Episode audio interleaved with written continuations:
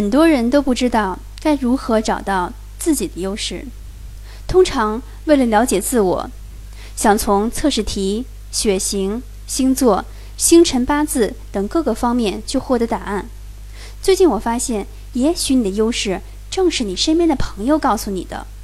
有人说我很有行动力，也有人说我很勤奋。昨天在做图马俱乐部演讲时，评论员说：“感觉春楠永远都会分享跟自己的经历相关的事情，这就是一种优势。”当时我就觉得，哦，以前我曾经认为自己做不到的地方，就是去讲一些非常理性的道理，能讲的都是自己的故事。时间久了，才发现反而成了我的优势了。也就是说，如果你真的找不到自己的优势，就从身边的亲朋好友的嘴中去寻找答案吧。